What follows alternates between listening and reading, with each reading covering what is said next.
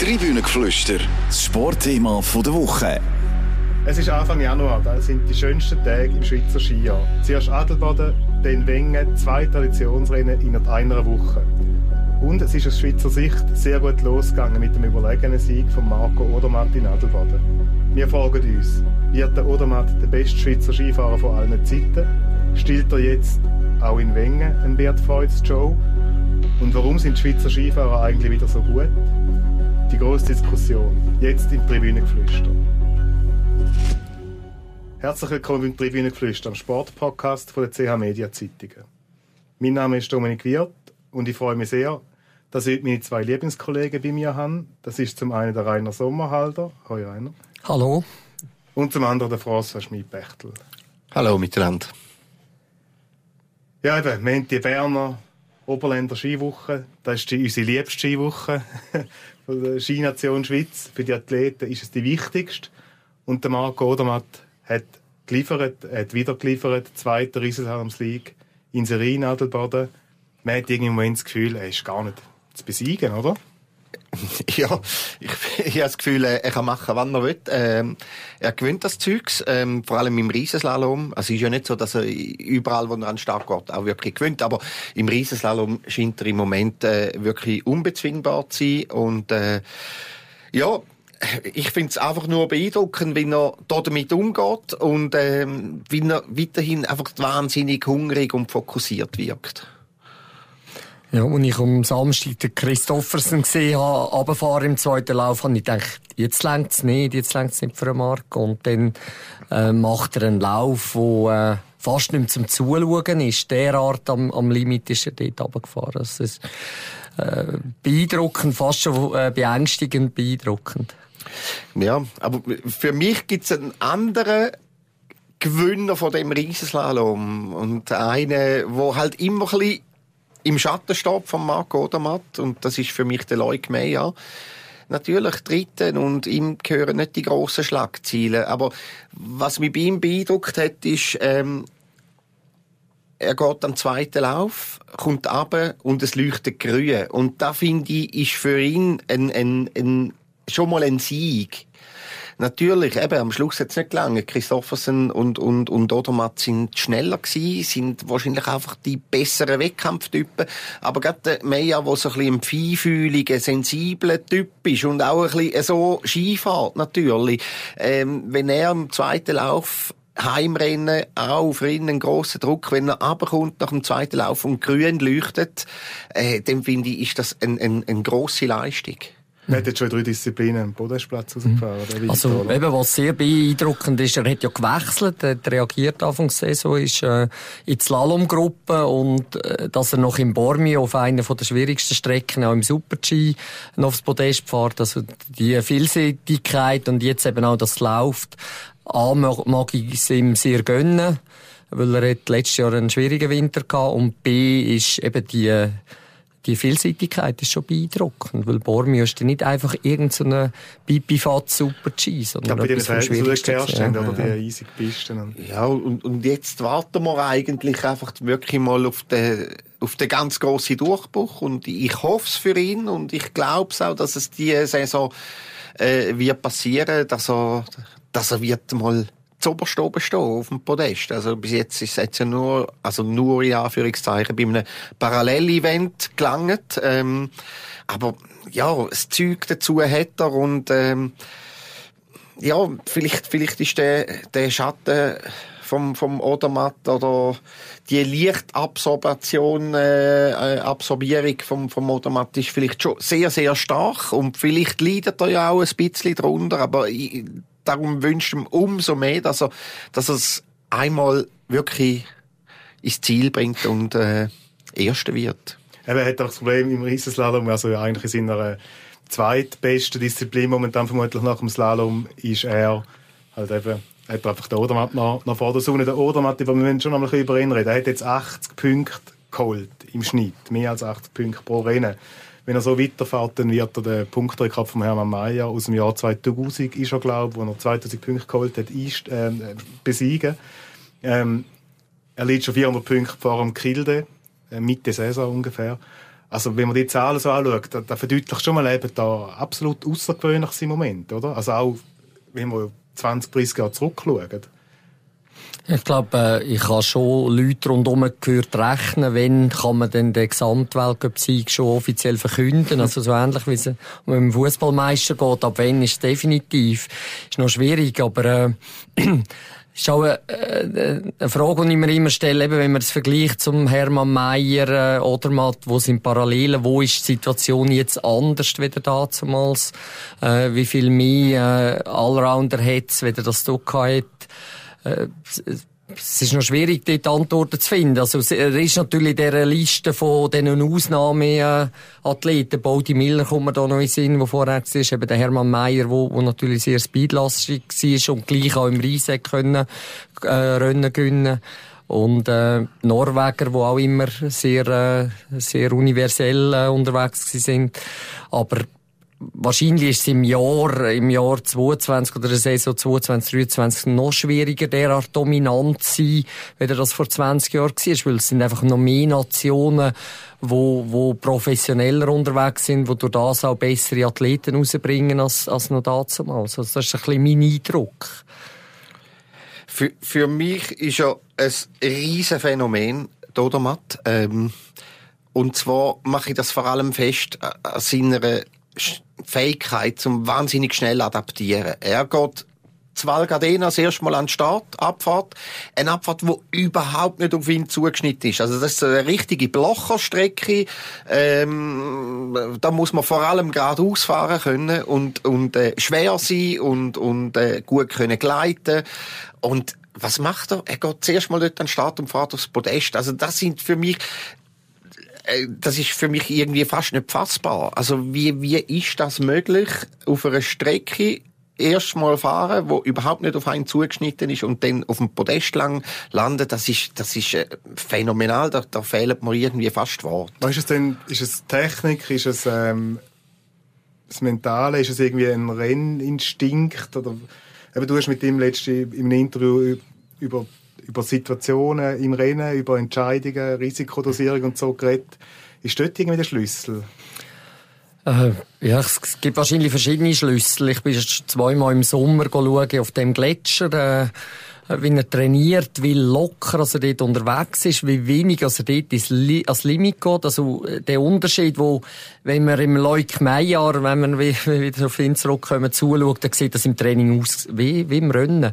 Und beim Marco Odermatt sieht es im Training einfach locker aus. Der fährt dort runter, will ein bisschen das Gefühl bekommen und dann im Rennen ist das einfach äh, ein, ein anderer Mensch, also so wie das Limit kann. Also die Fähigkeit äh, im Rennen äh, auch in der Abfahrt. Das ist ja von Anfang an hat er im Abfahrt so ein bisschen den Feitstil in dem Sinn dass er im Training einfach irgendwo zwei oder drei Sekunden hinten anfährt, aber auf Strecken, wo er eben das erste Mal drin ist und kann dann gleich, er muss sich wie nicht tasten. Jetzt ist Rennen, jetzt bin ich parat, vorher ist Training. Etwas anderes, was mir schon noch sehr wichtig ist, also, äh, ohne dass ich das böse sagen er ist natürlich schon ein Streber. Also er macht alles rundum, was es braucht, um den Erfolg zu haben. Das hat er auch in dem Interview gesagt. Also er geht halt, wo andere vielleicht aufs Bett liegen nach einem Rennen und einmal die Füße hochlagern, macht er all die, all die Regenerationsmaßnahmen, er geht dort noch im Massage, macht das noch, geht noch ins Kältebad. Also er ist schon unglaublich äh, professionell und, und ist er unterwegs auch in diesen Sachen und sehr pflichtbewusst. Das ist ein Wort, das er nicht nur gesagt hat im Interview, sondern wo ich gemerkt habe, wie wichtig es ihm das ist, das zu sagen. Das Pflichtbewusstsein, was gehört dazu, um den bestmöglichen Job zu machen in seinem Beruf äh, Skifahrer. Und er sieht das schon. Also für ihn ist es der Beruf. Das ist etwas, wo das muss er machen und darum macht er es auch. Weil er der Beste sein will das ist natürlich ein Rennhund, oder? Mhm. Also, das ist genau, es sieht so einfach aus bei ihm, so leicht, so spielerisch. Ähm, und das weiß er selber auch. Und darum wahrscheinlich betont das dann auch immer wieder, wie pflichtbewusst und, und, und, ähm, er da an die Sache geht. Ähm, aber eben, er hat dann auch die wahnsinnige Lockerheit, ähm, das nicht verbissen sein, wo dann eben zu einer Verkrampfung führt, wie vielleicht bei einem anderen Fahrer, wie vielleicht bei einem Leuk Meyer, wo ja technisch ähm, Experten sagen, äh, er hat die besseren Fähigkeiten. Ähm, und die Kombination Lockerheit, äh, Ehrgeiz, Pflichtbewusstsein, ähm, Druck nicht, nicht, nicht als Belastung wahrnehmen, ähm, das ist, das ist schwierig, das kann man nicht lernen, das hat man oder man hat es nicht, behaupte jetzt mal. Und das zeichnet ihn aus und äh, das macht ihn so einzigartig. Jetzt fragt man sich so ein bisschen, wer kann ihm das Wasser reichen, vielleicht auch perspektivisch in den nächsten Jahren, wenn wir jetzt über den Gesamtweltcup diskutieren. Ähm, und an dem hat ja der Lukas Braten äh, weiteres Weltcup-Rennen gewonnen. Er ist erst 22. Ähm, er ist im Riesenslalom am Samstag schon sehr schnell unterwegs und ist dann ausgeschieden. Er ist im Super-G die Saison schon in Top 10 gefahren. Eben all das in, den, in dem sehr jungen Alter. Ist er vielleicht der Mann, der dann so ein zum, zum Gegenspieler kann werden vom, vom Odermatt, wenn man jetzt auch eben am Gesamtweltcup denkt in den nächsten Jahren? Ich glaube schon, ja. Ich glaube schon. Ähm, dem traue ich es zu. Ähm, wir wissen aber jetzt noch überhaupt nicht, ähm, wie, wie fährt der Braten äh, Speed-Disziplinen. Das wissen wir nicht. Und äh, will er das überhaupt? Ähm, ja, also äh, nur mit zwei Disziplinen äh, ist es extrem schwierig, zum den, zum den Odermatt äh, herauszufordern. Ähm, aber vom Typ her ähm, auch er hat so ein bisschen äh, reagiert wahnsinnig gut, zum Beispiel eben auf eine Niederlage, wie am Samstag. Samstag rausgefallen, äh, sensationell unterwegs sein, am Sonntag, wie wenn nichts gewesen wäre, am Tag vorher gewinnt er das Slalom. Also, ähm, er hat auch den Ehrgeiz und das Lockere, wo, wo der Odermatt auch hat. Mhm. Ja, hat sicher. Ich äh, würde jetzt nicht unbedingt nur auf ihn äh, fokussieren. Die Norweger haben dort wirklich ein paar spannende äh, Leute am Start äh, bei den Jüngeren. Äh, was so ein bisschen Fragen sind, wenn dann eben dein Portfolio quasi erweitert ist und plötzlich noch weitere Rennen machst. Also die ganze äh, Balance zwischen Belastung, Entlastung, der ganze äh, ja, das musst du dann auch zuerst machen. Ich meine, der Broten hat auch schon eine Verletzung gehabt und je, je höher die Belastung ist, durch das, dass du eben drei, drei Disziplinen hast, und, und, ja, die Chance, dass dann irgendwann mal etwas passiert, wenn du Rennen für Rennen auch in einem Speedrennen ins Risiko gehst, ist auch da. Und eben kannst du es dann oder, oder verlierst dann im Slalom, wenn du im Super-G plötzlich stark bist. Also da, wo jetzt der Meyer sehr gut gemanagt hat, das ist halt auch alles, mhm. äh, steht in den Sternen. Also kann einer eine dritte Disziplin dazu nehmen, ohne dass er in einer von den anderen Disziplinen etwas verliert. Aber man sagt ja nicht äh, zu Unrecht, dass äh, der Riesenslalom mal Basis äh, ist für äh, wer im Riesenslalom gut ist, kann eigentlich in beide Richtungen sich auch äh, an die Spitze entwickeln. Mhm, mh. Der Marco Ullmann steht jetzt bei 17 Siegen. Das sind schon mehr als der Beat Feutz und der Carlo Janka geholt haben. Das sind gleich wie der Franz Heinzer. Es gibt genau noch vier Skifahrer, die mehr Siege geholt haben. Didier Güsch, Peter Müller, Michael von Gröniger und Pirmin Zurbricke. Ähm, eben, Marco Odermatt ist erst 25. So wie er jetzt unterwegs ist, wird er der grösste Schweizer Skifahrer werden und daran anknüpft, was kann ihn aus heutiger Perspektive überhaupt aufhalten auf dem Weg? Ich sage ja, er wird der grösste und was ihn aufhalten kann, ist eine Verletzung. Ja, ist wahrscheinlich nicht. Also ich würde jetzt auch nicht äh, behaupten, er wird nicht der Größte. Äh, wenn man die Leistungen anschaut, äh, dann ist es für mich, ja, vielleicht ist es einfach, weil es neu ist, aber also neu ist Zeit, zeitlich noch ist, aber für mich ist er von der Leistungs, äh, vom Leistungsniveau her schon der Beste, jetzt schon, und äh, irgendwann wird es ja von den Zahlen her, und ja, Verletzungen eben in, äh, es sind die drei, vier Kurven drin in dem, äh, in dem Riesenslalom in Adelboden, wo, ich, wo ich auf dem Sofa daheim dachte, uh, hoffentlich bleibt er drin, weil, äh, wenn du dann dort irgendwie abfliegst, dann ist der Weg halt dann relativ noch zu einer Verletzung, weil das sind schon unglaubliche Kurven, wenn er dort fährt, unglaubliche äh, unglaublichen Druck, den das auf den Körper gibt. Und wenn du dort irgendwo einen Verschneider hast, irgendwo noch jemanden anhängst an einer, an einer an einer Stange, dann ist halt, also es ist, die Rasierklinge ist wirklich eine Rasierklinge, die du dich da oben bewegst. Und er hat ja wirklich, da hat er nachher auch gesagt, er hat ja wirklich gesucht, jetzt ja. an, dem, an dem Samstag auch. Ja, und er hat ja selber gesagt, also, nicht, er sei am Limit gewesen, sondern er sei über dem Limit gewesen. Also das, äh, das habe ich vorher nie gehört, die Aussage, dass er selber das Gefühl hatte, er sei über dem Limit gewesen. Aber er verschiebt einfach Grenzen. Offenbar muss er jetzt sein Limit wieder neu definieren nach dem Sieg ja, sie haben ja auch ein bisschen Druck gemacht, oder? Eben, gerade Christoffersen und der Meja haben schon auch ein bisschen Druck gemacht. Ja. Und, äh, das hat er sicher auch ein bisschen gespürt. Und, äh, aber eben, umso beeindruckender, wie er es dann, wie er es dann, äh, abbringt. Also, ja. Feller ist auch hervorragend gefahren, ist im Ziel noch dann irgendwie fast zweieinhalb Sekunden ja. hinter. ja. Ja, eben der Marco Odermatt ist sicher das eine Bild, das von dem Wochenende bleibt. Der jubelnde Marco Odermatt. Das andere ist so ein der weiße Band, wo sich da durch, durch grüne, durch grüne Berner Oberländer Matten zieht, oder? Was haben die Bilder bei euch ausgelöst, die wir da vorgesetzt bekommen haben? Keinen Bock zum selber Skifahren. ähm, ja, ich, ich habe gern zugeschaut, aber äh, eben, es gelustet mich jetzt zum Beispiel gar nicht, uh, auf die Piste zu gehen, wenn ich so etwas sehe. ja.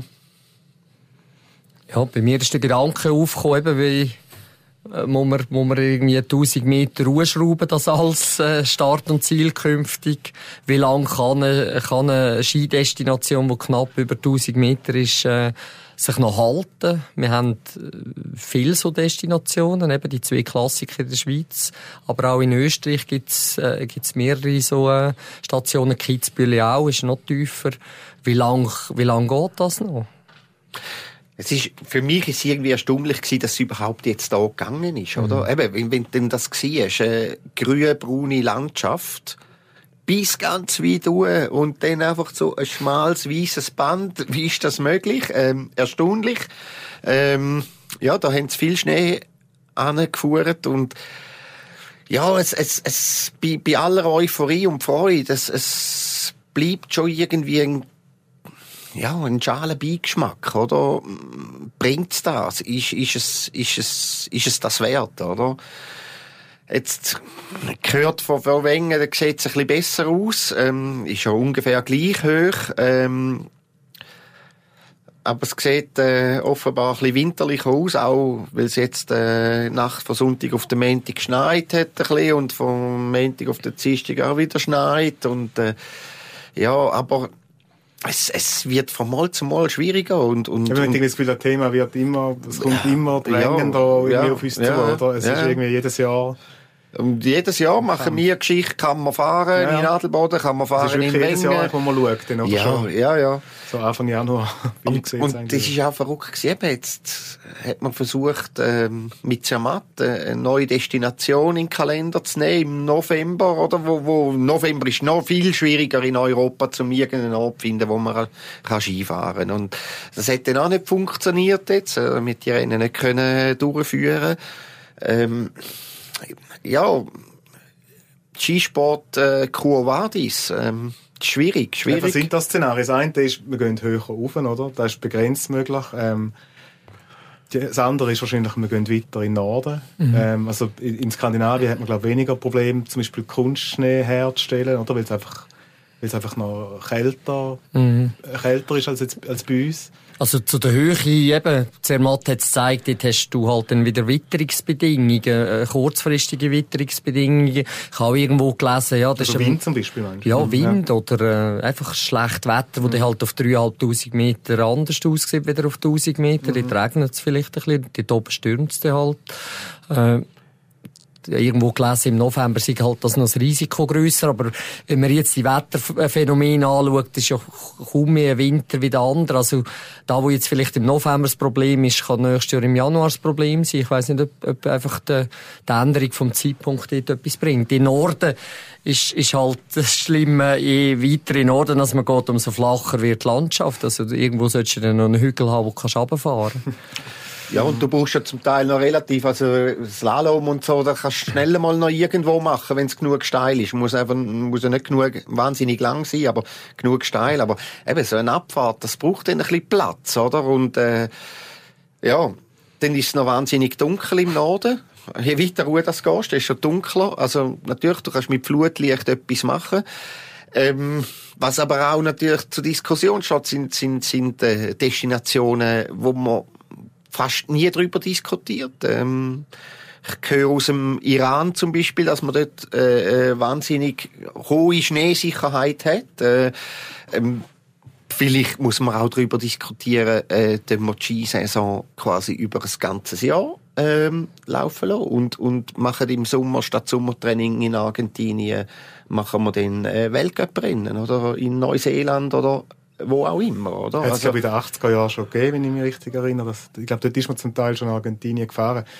Ich meine, der Skiweltcup ist ja gleich letztlich etwas, was auch von Traditionen lebt, oder? Von den, von den ja. Rennen, die seit vielen Jahren am gleichen Ort sind. Also das ist schon auch ein Problem, das da auf FIS zukommt. Und die Frage ist so ein bisschen, wie geht sie mit dieser Situation um? Was haben die da für einen Eindruck? Sind sie da gut dabei? Ja, man weiß es einfach nicht so genau. Also, es wird ja, seit auch der Präsidentenwechsel bei der FIS ist ziemlich wenig äh, kommuniziert, äh, was geht. Man sieht, äh, man hat selber, äh, selbst die Schweizer haben ja sehr lange Unsicherheit gehabt, können wir überhaupt alle Rennen, kommen wir die über. Der offizielle Kalender von dem Winter ist im, im Alpin erst im Juli rausgekommen. Das hat man vorher gar nicht gewusst. Äh, man hat irgendwie ein bisschen gehört, äh, der Präsident will zweimal in die USA, äh, will das ändern, dort ändern, will neue Märkte erschliessen. Wobei das Denken von der FIS, denke mir, ist vor allem in kommerzieller Hinsicht und nicht, nicht äh, die Schneesicherheit von einem Ort ist, ist kein Kriterium. Und wie weit das Konzept da sind, dass man die Zukunft vom Skisport aus äh, Klima, äh, aus Sicht vom Klima will, äh, will sichern und nicht aus Sicht der Einnahmen, das habe ich bis jetzt nicht gesehen. Was heißt denn so Märkte, wo sie anstreben? Ja, China, eben USA hofft, dass das äh, wird einfach globaler werden. Mhm. Das äh, im Sommer irgendwo in Südamerika schon schon mal gewesen, aber ob das dann Skimärkte sind, die spannend sind, würde ich jetzt auch Ihnen verneinen. Nein, das glaube ich nicht. Das glaube ich nicht. Also, also, Asien ist Asien ist, ist natürlich die Destination. Also kann man irgendwo in Asien noch äh, noch Rennen machen. Wahrscheinlich, wenn es nicht so heiß wäre, wär, würde würd denen auch in Sinn auch noch auf Katar zu gehen oder weiss ich wo in Arabien. Ja. Also es gibt ja dort schon, die Araber haben ja schon das Gefühl, sie können dann irgendwann ein Winter, asiatische Winterspiel machen, irgendwo auf einem Berg oben in Saudi-Arabien. Ja, es geht gar nicht mehr so lange, wie ja. sieben Jahre, wenn es die machen. Genau. Also. also von dem her sind es, äh, aber die Gedanken, die Basis sind von diesen Entscheidungen oder von diesen, äh, von diesen Träumen, die, die, da sport man nicht ist doch nicht das Klima. Mhm. Mhm. Ja, äh, ich bleibe dabei, ich, es wäre besser, man würde ähm, auf die Suche vom Schnee gehen und äh, ja, und nicht irgendwie äh, einfach weiterfahren so wie bisher. Und, weil, nehmen wir jetzt nochmal das, das, das Adelboden. Jetzt sehen wir die Bilder von Adelboden. Ähm, man sagt immer, ja, für die Destination ist wichtig, dass sie den Weltcup haben, weil da können sie ein bisschen, äh, Touristen anlocken und, und es ist, ähm, ja, wenn man jetzt aber die Bilder sieht, ähm, macht einem das an, um irgendwie zu Adelboden Skiferien zu machen? Ja, also eben das Thema, das du vorher angesprochen hast, du selber auch keine Lust hast zum Skifahren, wenn du ja. so Bilder siehst, das ist auch etwas, was im Moment so ein Nachwuchsförderer in den Regionalverbänden umtreibt. Also ich habe mit jemandem äh, ein Interview gemacht, wo, wo mir auch gesagt hat, der ist vom Berner Oberländer Skiverband und er hat so gesagt, eben die Bilder, die haben auch eine Wirkung beim Nachwuchs. Skifahren verliert an Sichtbarkeit, an, an Präsenz und er hat dann das Beispiel genommen von Beat Feutz, der aus dem Emmental kommt, ähm, so eher tiefer gelegenes mhm. Skigebiet oder ein Skilift vor der Nase gehabt und er hat dann eben gesagt, der Beat Feutz von heute, der kann nicht Skifahren und vielleicht geht er jetzt einfach Hockey spielen. Und das ist vielleicht schon etwas, wo wir uns als Skination, wo wir uns ja nach wie vor so ein ja, als solche verstehen. Ja. ähm, müssen damit auseinandersetzen. Es wird, es wird schwieriger und aufwendiger, oder? Ich erinnere, äh, weil ich selber auch aus dem Appenzellerland komme, ähm, Sonja Neff, oder? Die Appenzellerin, äh, die hat auch vor, vor, vor der Haustür können Skifahren. Das, das ist jetzt heute nicht mehr möglich im Appenzellerland Skifahren äh, über mehrere Tage. Das ist vielleicht so periodisch ist ab und zu äh, möglich, aber aber das ist nicht mehr so wie früher und und ähm, dem verschiebt sich das alles so in die hochalpinen Regionen und dann wird dann die Auswahl äh, an möglichen Athleten immer kleiner, oder? Weil, weil das ist ein, das ist ein Riesenaufwand, wenn du immer musst aus dem mittelhohen Gebiet oder aus dem Flachland irgendwie dorthin fahren, um äh, deine Kinder äh, zu trainieren. Mhm. Auch ein, auch ein Odermatt, der, der, dort Klevenalp, wo er gelernt hat Skifahren äh, kannst jetzt hingehen, ist, ist, ist, ist zu. Ist, ist zu. Jede, jede Bahn ist zu dort. Das hat er ja gesagt, er ist in den Tagen, wo er keine Rennen hatte, eigentlich daheim gehockt, weil er gar nicht rennen können, in den Schnee raus. Ja, und, und ja. ich weiss nicht, ob es denn, ob es denn äh, der Automat äh, 15 Jahre später auf die Welt gekommen wäre, ähm, ob es dann nachher als, als Weltcup Siegfahrer wird geben. Es gibt ja noch einen anderen Faktor, also die, äh, dass die Skigebiete überhaupt noch können einigermaßen die Kosten tragen werden, die Billette ja auch immer teurer. Also äh, bevor einer irgendwo auch schon nur in ein Regionalkader kommt, muss er jetzt erst mal auf die Ski kommen und irgendwo runterfahren. Äh, A, er braucht Schnee dafür und B, es muss ihm irgendjemand noch den Skilift zahlen und äh, ja, wenn das am Schluss äh, ein Skitag derart ein Luxusgut ist, dann tut sich auch dort äh, ein Kreis von, von Kindern, die überhaupt das können erleben, äh, tut sich auch noch weiter eingrenzen. Gut, jetzt reden wir noch ein bisschen von Wengen, weil die unmittelbaren Aussichten, die sind ja besser als die, wenn wir weiter führen schauen. Ich meine, die Arena in Wengen, die Laubbahnabfahrt, die steht im Zeichen von zwei Athleten letztlich. Einerseits natürlich und vor allem Beat Feutz, der das letzte Mal wird antreten an dem Berg. Und andererseits sind wir wieder im Odermatt, wo man sich fragt, wann kommt der erste, der erste Abfahrtssieg. Ähm, Rainer, was verbindet die zwei Athleten und was unterscheidet sie vielleicht auch? Also verbindet tut sie sicher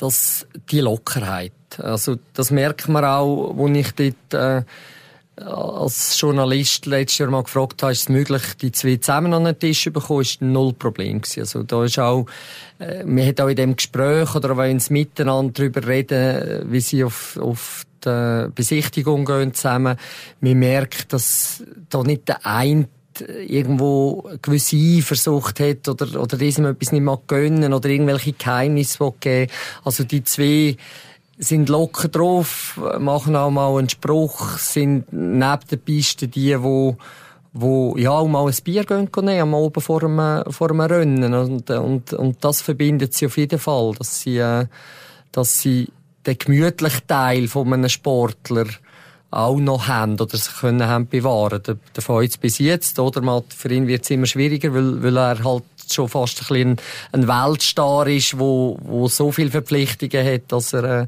sich die, die, die, die Freiheit schon richtig muss erkämpfen. Aber sie sind so ein bisschen vom, vom Typ her, von der Lockerheit, vom Menschlichen her, sind sie recht noch zusammen. Ja, ich habe mich so ein bisschen gefragt, äh, wo der Fall jetzt zurückgetreten ist, ähm, ob es da auch einen Zusammenhang gibt zu dem, ob es da einen Odermatt-Faktor gibt, quasi die die Art und Weise, wie der, wie der Odermatt da jetzt die, quasi auch die Abfahrtsgesetzmäßigkeit auf den Kopf stellt. Eben, du hast es angesprochen, das erste Mal Val Gardena ist er gerade aufs Podest gefahren. Ja. Er hat jetzt mittlerweile schon überall, also ob da, der, der ich weiss nicht, ob da irgendwie noch, ist das da ein Gedanke? Das glaube ich nicht. Ist ja auch nicht so, dass der Odermatt jetzt, äh, eben, hat noch keine Abfahrt gewonnen bis jetzt. Also, ist er ist, äh, Zeit, oder? Ja, natürlich, es ist eine Frage von der Zeit und ähm, er ist jetzt auch ab und zu vor dem Freuz natürlich klassiert gewesen. Aber ist nicht so, dass er Seriensieger gewesen wäre. Also nicht, der, der, der Freuz hat ja nicht müssen äh, quasi verzweifeln. Er ist nicht meilenweit, wenn er, wenn er geschlagen worden ist vom Modern, er ist nicht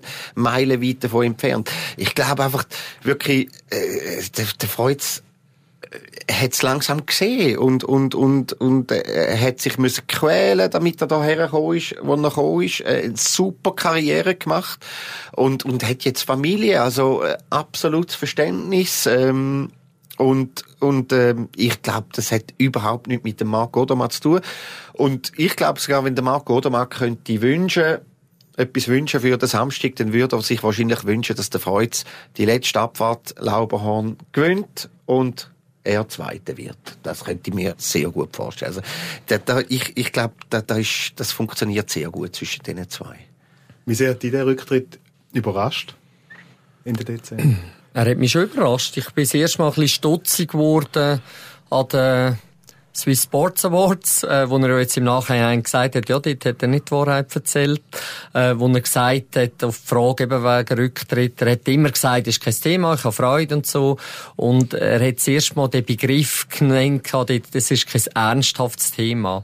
Und ich habe mir dort noch vorgenommen, das nächste Mal, wenn er sehe, fragen, wieso er jetzt plötzlich von ernsthaft redet. Und äh, das ist dann äh, gleich mal äh, vorbei gewesen. Ich finde, Marco hat es im, im Interview äh, gesagt, für ihn hat der Beat wieder einmal mehr alles richtig gemacht. Dass er eben nicht sagt, ich will noch bis Ende Saison, ich tue, ist ihm auch egal, ob er für die Schweiz noch ein paar Punkte für die Nationenwerte geholt im Beat Feuz, sondern er will jetzt das nochmal geniessen und, und will dort aber auch nochmal zeigen, dass er konkurrenzfähig ist. Es hat mich jemand gefragt, ob er echt dann wieder Güsto irgendwo in einem alten Skidress oder weiss ich wie runterfährt. Ich gesagt, nein, sicher nicht. Also, ich meine, der Beat Feuz will Wengen und, und Kitzbühel am liebsten beide Rennen gewinnen.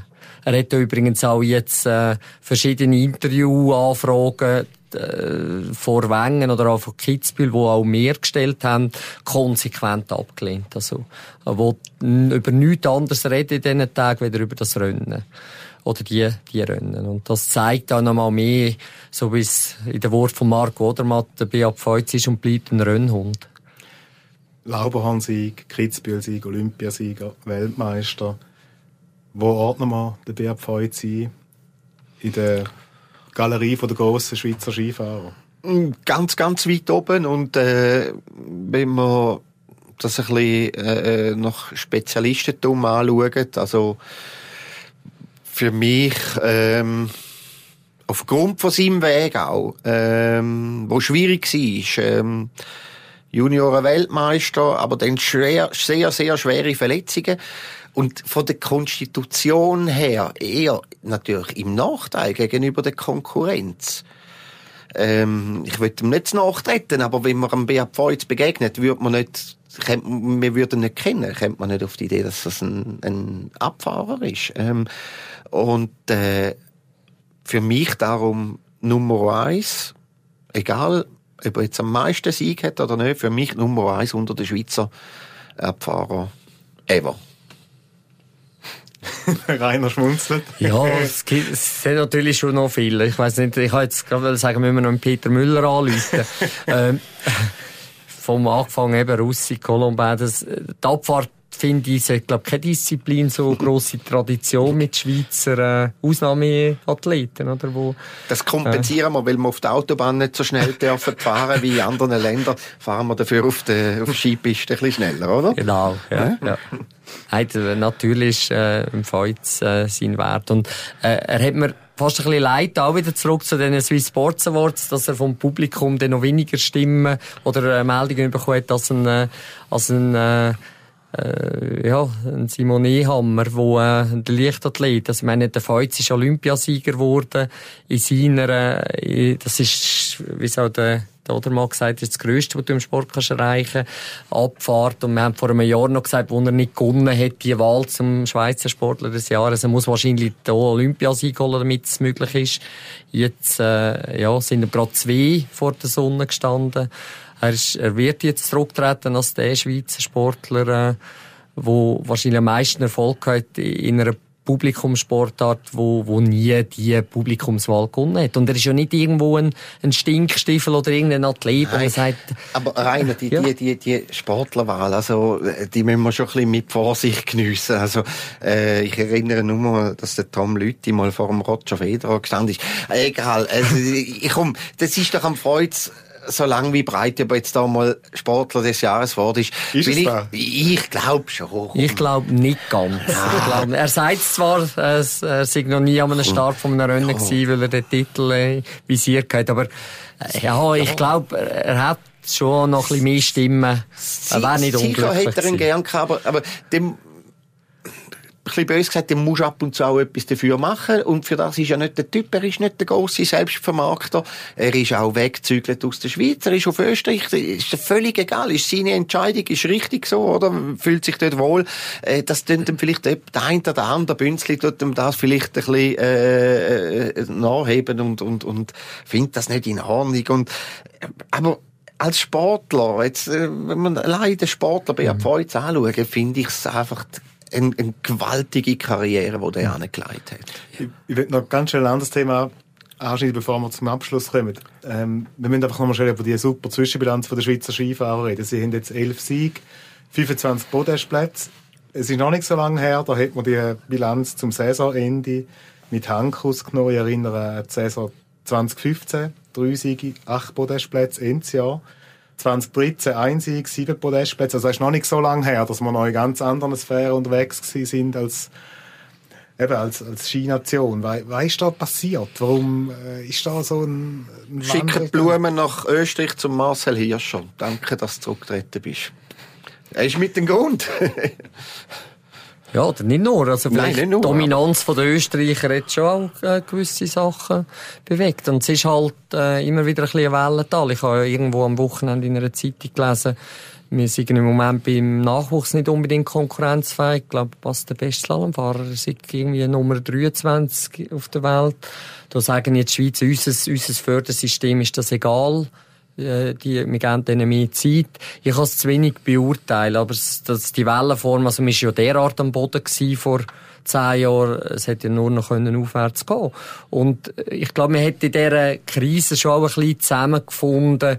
Man hat sehr lange in der Schweiz natürlich auch noch den Wettbewerb gehabt. Da gibt es wahrscheinlich immer noch, dass äh, die Bündner schauen, wir sind besser als die Walliser und Berner, wir sind besser als die Innerschweizer. Also, dass man dann früher anfängt, bisschen ganzheitlich zu schauen und nicht einfach nur auf den Regionalverband, äh, dass, dass man dort sich zusammenrauft und Konzept entwickelt, dass eben auch schon 14, 15, 16-Jährige können, können nach einem nach einem klaren äh, Faden trainieren und nicht einfach nach dem, nach den Kriterien, die gerade in dem Regionalverband sind. Also, dass die ganz Ausbildungsstruktur ein roter Faden geworden ist, das hat meiner Meinung nach schon einen Grund äh, oder ist ein Hauptgrund, dass man jetzt da wieder hat. Also die Schweizer fahren auch gut Ski, die stehen technisch gut auf der Ski, äh, da ist Qualität dahinter nicht einfach irgendwo nur Risikobereitschaft oder nur mal äh, ja, sie fahren gut Ski. Und dann ist noch ein bisschen der, der Glück, Faktor Glück, der Rolle spielt. Es braucht ab und zu einen, einen Ausnahmekönner, wenn, wenn jetzt die Schweizer im Moment mit dem Marco oder mal Tender, der natürlich auch für einen schönen Anteil von diesen Sieg und Podestplätzen verantwortlich Ja, und Verletzungen, das Thema Verletzungen. Genau, wie viel, wie viel reissen Ja. sich das Kreuzband in einer Saison ist? Meint schon. Eben, schon zum nochmal auf den Hirscher zurückzukommen. Also, das ist schon ein Faktor, dass die Schweiz so einen grossen Vorsprung hat gegenüber Österreich. Ähm, ich meine, ja, das wäre das Gleiche, wie wenn bei uns der, der Marc Odermatt wegbricht, oder? Also, ähm, dann kommen die Österreicher auch wieder näher. Da wären wir punktgleich ungefähr. Ich habe nachgeschaut.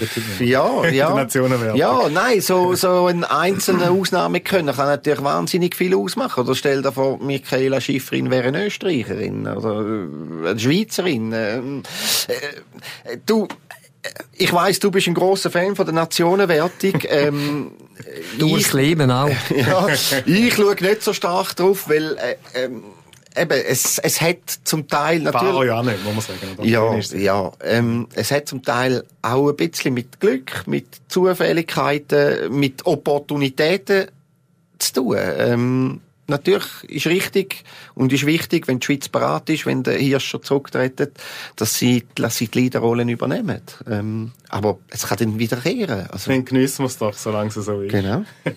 Danke vielmals, François. Danke dir. Danke vielmals, Rainer. Danke auch. Das war es vom Tribünengeflüster. Danke vielmals fürs Zuhören. Wir hören uns nächste Woche wieder. Wenn euch der Podcast gefallen hat, könnt ihr ihn abonnieren. Und natürlich freuen wir uns auch über eine gute Bewertung. Ciao zusammen. Tribünengeflüster, das Sportthema der Woche.